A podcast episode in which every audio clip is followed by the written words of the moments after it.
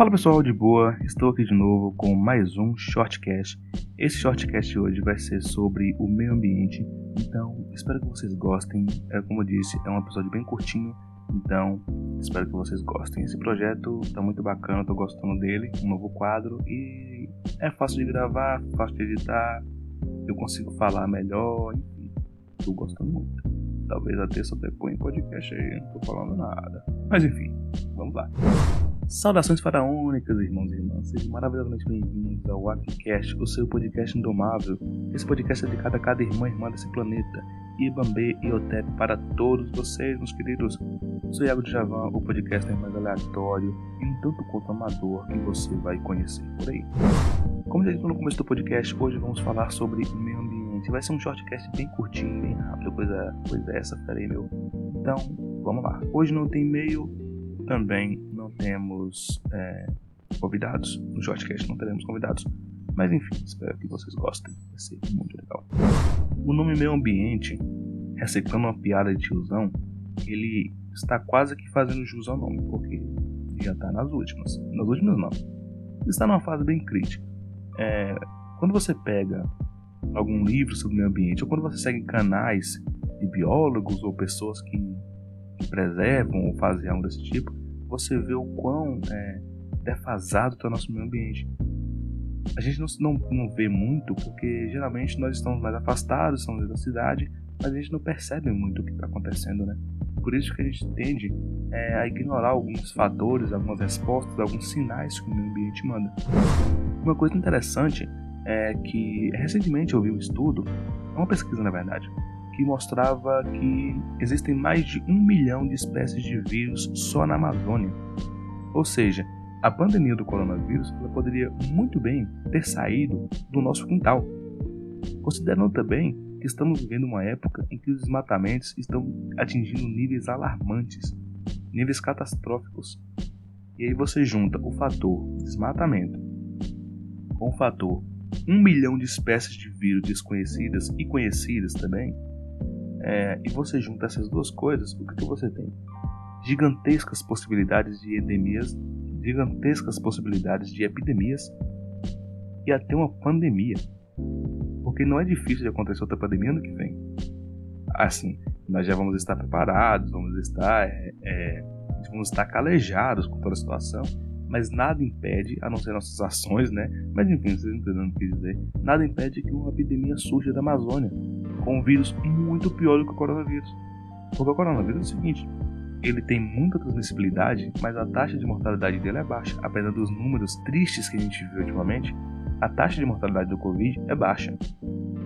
Então, se você pega um vírus com uma taxa de mortalidade relativamente alta, vamos colocar aí a do Covid entre 0,7 e 1, alguma coisa por cento. Vamos colocar aí uma taxa de mortalidade de 10%, 7%, com a mesma taxa de transmissibilidade do Covid, muito transmissível. O estrago é muito pior do que a gente consegue imaginar. Então, é, a preservação não parte só de você militar nas redes sociais quando você vê um incêndio em alguma floresta ou quando você vê algum vídeo de alguém derrubando uma árvore. Essa mesma galera que faz isso a mesma galera que tira pacotes, aliás, que tira papéis e mais papéis de bala da bolsa e joga no chão deliberadamente, se importando porra nenhuma com que o ambiente vai sofrer com aquilo, tá ligado? Então, você tem situações que você pode evitar, pequenas coisas que você pode evitar, podem fazer uma grande diferença porque você está considerando agora. Isso acontece principalmente com jovens e, e é, eu vejo pelo menos acontecendo né, com jovens. Porque geralmente gente mais velha não consome tanto bala, e quando consome geralmente está com a bolsa, guardando na bolsa, mas enfim. Pegando um cenário que eu percebo, eu vejo mais jovens fazendo isso. É muita burrice. É muita burrice. Não é nem falta de, de noção, é burrice mesmo. Porque você tem de todos os lugares, você vê né, mídias sociais, pessoas e várias outras coisas bombardeando a gente com informações de que isso está nos prejudicando a níveis catastróficos. O preço que nós vamos ter que pagar, já estamos pagando, já estamos pagando, mas o preço que vamos ter que pagar ainda é muito mais alto do que é, do que você hoje conseguiria suportar, ou que você amanhã conseguiria suportar. Então estamos quase que, eu, pelo que eu vejo de especialistas falando, estamos quase que dependendo de um certo milagre para que as coisas não vão é, de mal a pior. Então, essa galera, é, por exemplo, uma coisa que eu via muito quando eu ia para a faculdade, eu via uma galeraça abrindo a janela do ônibus e jogando um papel de bala para fora da janela, porque a bolsa dele deve ser feita com material do reto dele, porque não pode receber um papel de bala até que se chegue na faculdade e jogue no lixo.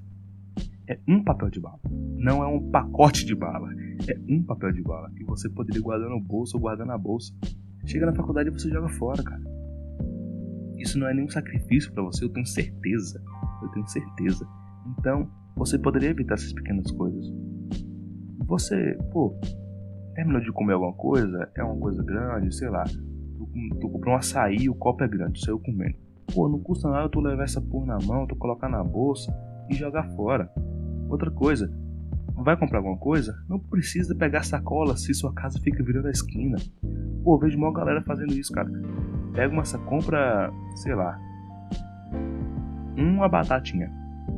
Uma batata frita. Batata frita não, é batata palha, enfim, aquela batata de pacote lá. Enfim compra uma daquela. Aquilo você pode levar na mão. Você pode levar o pacote na mão. Não vai morrer. Não vai morrer.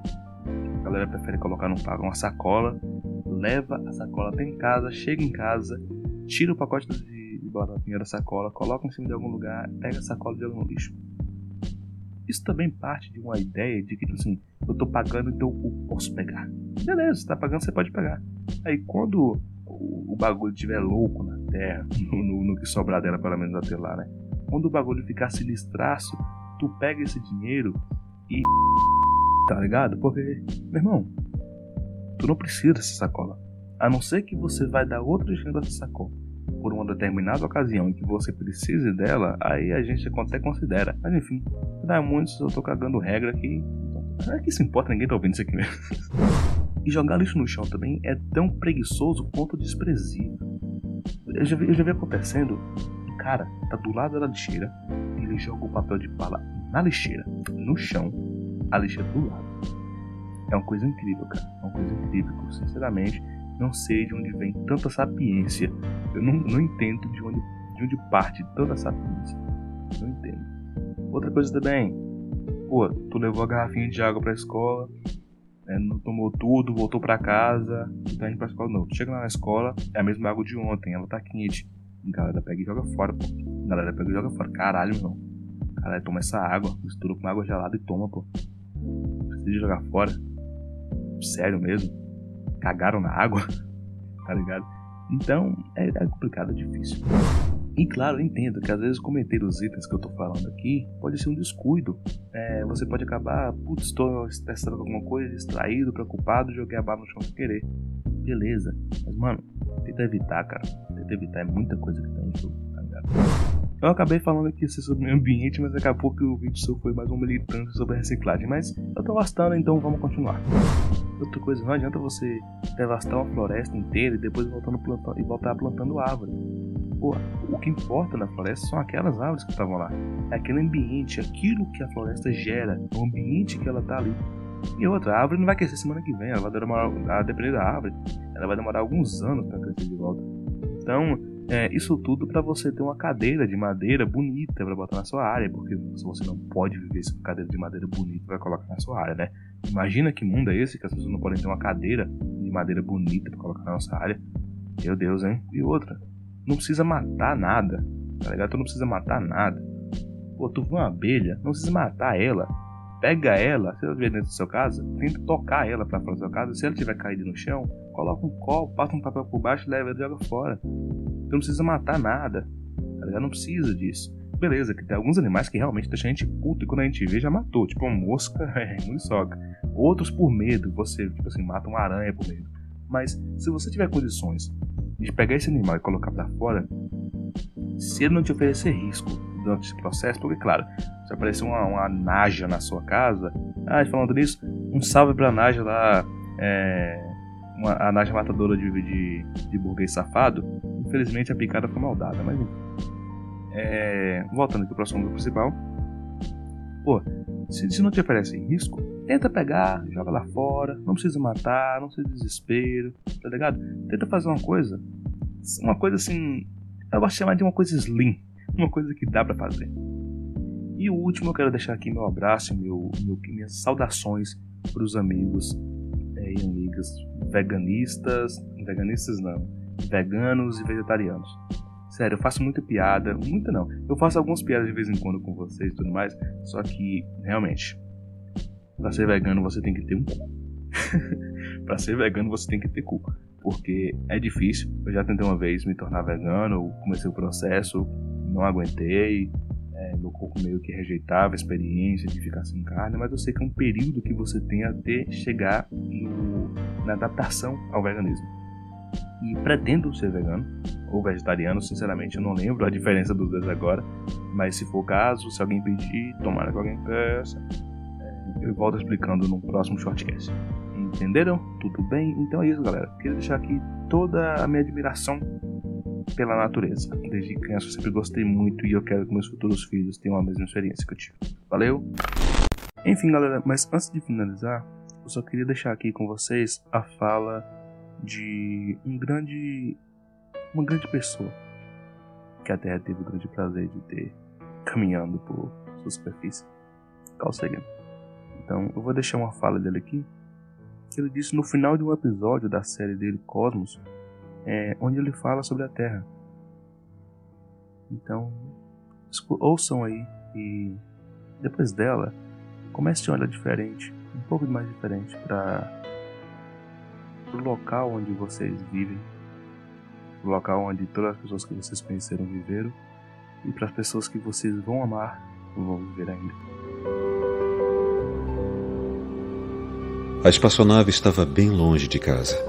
Eu pensei que seria uma boa ideia, logo depois de Saturno, fazer ela dar uma última olhada em direção de casa. De Saturno, a Terra pareceria muito pequena para Voyager apanhar qualquer detalhe. Nosso planeta seria apenas um ponto de luz, um pixel solitário, dificilmente distinguível de muitos outros pontos de luz que a Voyager avistaria. Planetas vizinhos, sóis distantes. Mas justamente por causa dessa imprecisão de nosso mundo assim revelado, valeria a pena ter tal fotografia. Já havia sido bem entendido por cientistas e filósofos da antiguidade clássica que a Terra era um mero ponto de luz em um vasto cosmos circundante, mas ninguém jamais a tinha visto assim. Aqui estava a nossa primeira chance e talvez a nossa última nas próximas décadas. Então aqui está, um mosaico quadriculado estendido em cima dos planetas e um fundo pontilhado de estrelas distantes. Por causa do reflexo da luz do Sol na espaçonave, a Terra parece estar apoiada em um raio de Sol como se houvesse alguma importância especial para esse pequeno mundo, mas é apenas um acidente de geometria e ótica. Não há nenhum sinal de humanos nessa foto, nem nossas modificações da superfície da Terra, nem nossas máquinas, nem nós mesmos. Desse ponto de vista, nossa obsessão com o nacionalismo não aparece em evidência. Nós somos muito pequenos. Na escala dos mundos, Humanos são irrelevantes, uma fina película de vida num obscuro e solitário torrão de rocha e metal. Considere novamente esse ponto.